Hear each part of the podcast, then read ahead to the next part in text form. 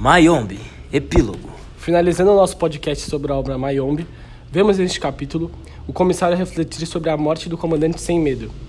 Por fim, ele é enviado a Bié, localizado a mil quilômetros de Mayombe, substituindo o falecido comandante. E traz também a sabedoria sobre a verdade, a mentira e a distância entre essas duas, assemelhando-se a um caminho no deserto.